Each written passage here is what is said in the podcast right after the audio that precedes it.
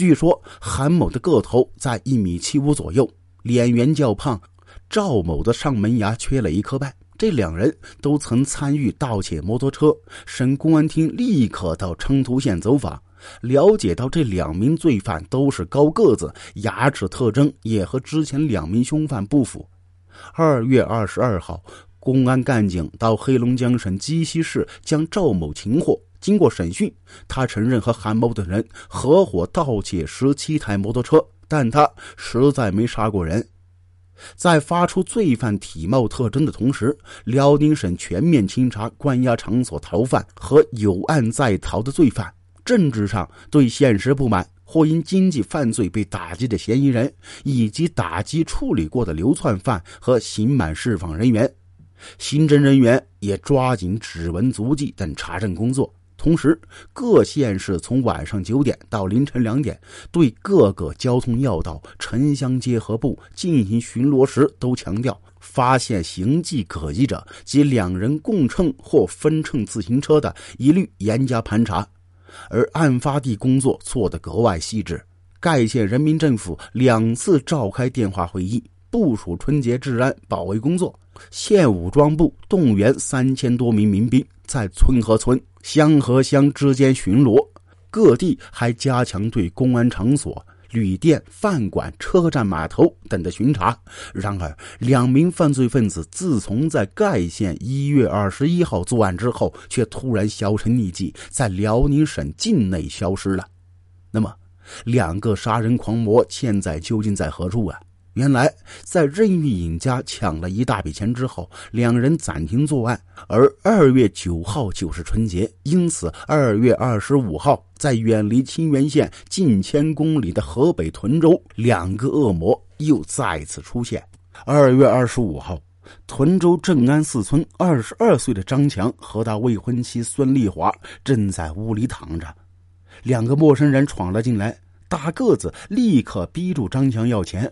张强说没钱，大个子把他打翻在地之后，两人从张强口袋里边翻出九十多块，又将孙丽华轮奸，再将两人都分别打死。二月二十六号，两人又来到河北望都县，闯进理发师赵大乱的家里边，把赵大乱捆了起来，抢走两百五十多块。之后，他们又陆续抢劫两个废品收购站，并将个体户王同乐杀死。二月二十七号凌晨二时，两人闯入石家庄市东三教村王志华的家里。王志华被匕首逼住之后，大个子问他：“村边的屋里住的是谁？”王志华说：“住的是他父母和两个孩子。”大个子听了之后，叫小个子看住王志华夫妇，便向北屋摸去。此时，王志华的父亲王文杰已经醒了过来。大个子进来之后，叫屋里的人都不要动。王志杰刚开始非常顺从，可突然间冲过来抱住大个子的胳膊。大个子手里拿着铁棍，挥舞不开，只能拿着拳头击打王文杰。这时，王文杰的老伴董炳杰也冲了过来，死死抱住大个子。王文杰趁机冲到外面喊人。大个子见王文杰跑掉，给了董炳杰两棒子，连忙拽着小个子逃了出去。这是他们作案以来第一次栽了跟头。之后，两人匆匆逃离河北，向山西而去。一九九二年二月二十八号，山西省阳泉市村民王福堂家门口，这突然出现两个黑影。两人冲进屋之后，王福堂夫妇惊醒了。王福堂抬头问：“谁呀？”大个子二话不说，用砖头对准王福头的头上就来了几下。王福腾的爱人张爱香连忙向大个子扑了过去，这时小个子照着他头上也是几砖头，紧接着又用匕首扎进他的胸部。这时，王福腾大女儿王素芬听到母亲惨叫，她来到父母房间，看到父母倒在血泊当中，两个陌生人逼问他钱在哪儿，王素芬连忙将国库券和身上六十多块交了出来，两人把他赶回他住的屋子。一进屋，王素芬的弟弟见状大喊：“抓坏人！”大个子抄起一个铁烙头砸在了头上。王素芬的妹妹吓得哭了起来。小个子立刻挥刀向他妹妹逼过去。小姑娘被吓得赶紧收住哭声。两人把王素芬弟弟妹妹全捆起来，之后将王素芬轮奸之后捆起来逃了出去。三月二号二十二时，山西省榆次市大东关村，薛海生回到家，进大门的时候，他发现平时挂在大门上的锁不见了。这时，他听到屋里像平常一样传出电视节目的声音，也没有在意，就走进到屋里。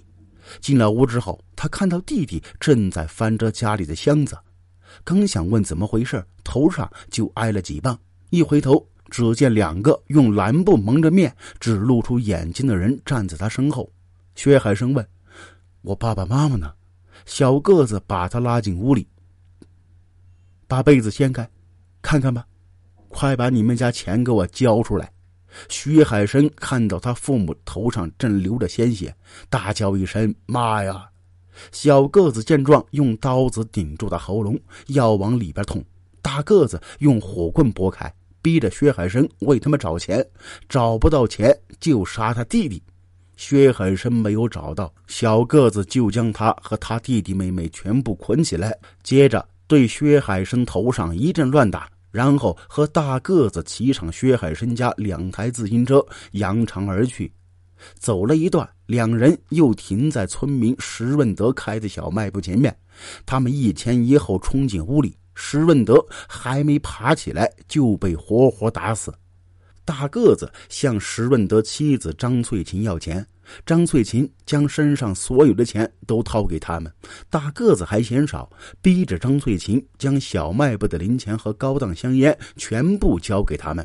之后，两人就在石润德的尸体旁边将张瑞琴给轮奸了。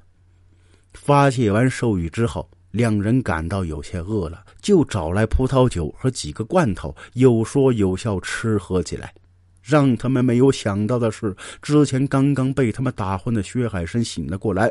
醒来之后，挣扎着将身上绳索解开。之后，他和弟弟发现薛成玉已经咽了气。薛海生一推门，发现门被反锁，他跑向村里去报案。路过石润德小卖部，看到自家自行车停靠在小卖部墙上，他马上找到村长郝宝玉家。村长向公安局报了案。此时，石润德小卖部之内，两人吃喝一阵，觉得该走了。就在这时，外面传来一阵汽车声音，两人变了脸色。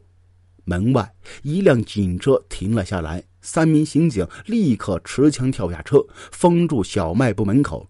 一名刑警上前叫门，沉默片刻之后，里边张翠琴回答说：“没事但却没有开门。有问题。刑警队员吴永明上前推了一下，发现门没插，而是有人从里边顶着。三人相互交换眼色，两个刑警队员同时向门撞去，门一下被撞开。